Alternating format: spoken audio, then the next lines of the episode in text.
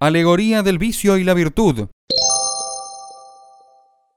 La alegoría del vicio y de la virtud, en italiano Allegoria della virtù e del vizio, es una pintura al óleo sobre tabla de Lorenzo Lotto, firmada y datada en 1505, conservada en la Galería Nacional de Arte de Washington en la colección Cress.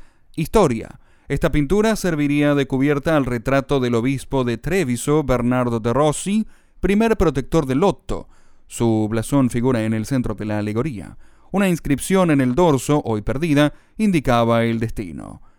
Composición. El cuadro opone las dos nociones, localizando en dos paisajes moralizados los símbolos de la virtud a la izquierda de la composición y los del vicio a su derecha. Un árbol verde a la izquierda y otro seco a la derecha separan airosamente ambos espacios el blasón del obispo plantado delante contra el tronco del lado virtuoso en el centro, separando el bien moral y el mal bajo una máscara transparente atada por una cinta.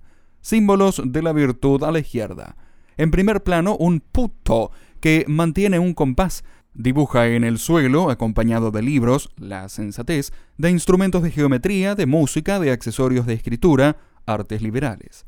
En un paisaje iluminado con la luz divina, el angelote equipado con varios pares de alas que han superado las rocas y las plantas espinosas del segundo plano, se abalanza sobre un camino difícil hacia una cumbre rocosa, determinación a pesar de los obstáculos, símbolos del vicio a la derecha.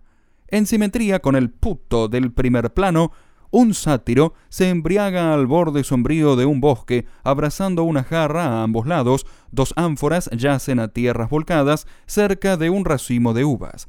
Más lejos, en un paisaje de mar atormentada, un barco naufraga bajo un cielo nublado. Análisis.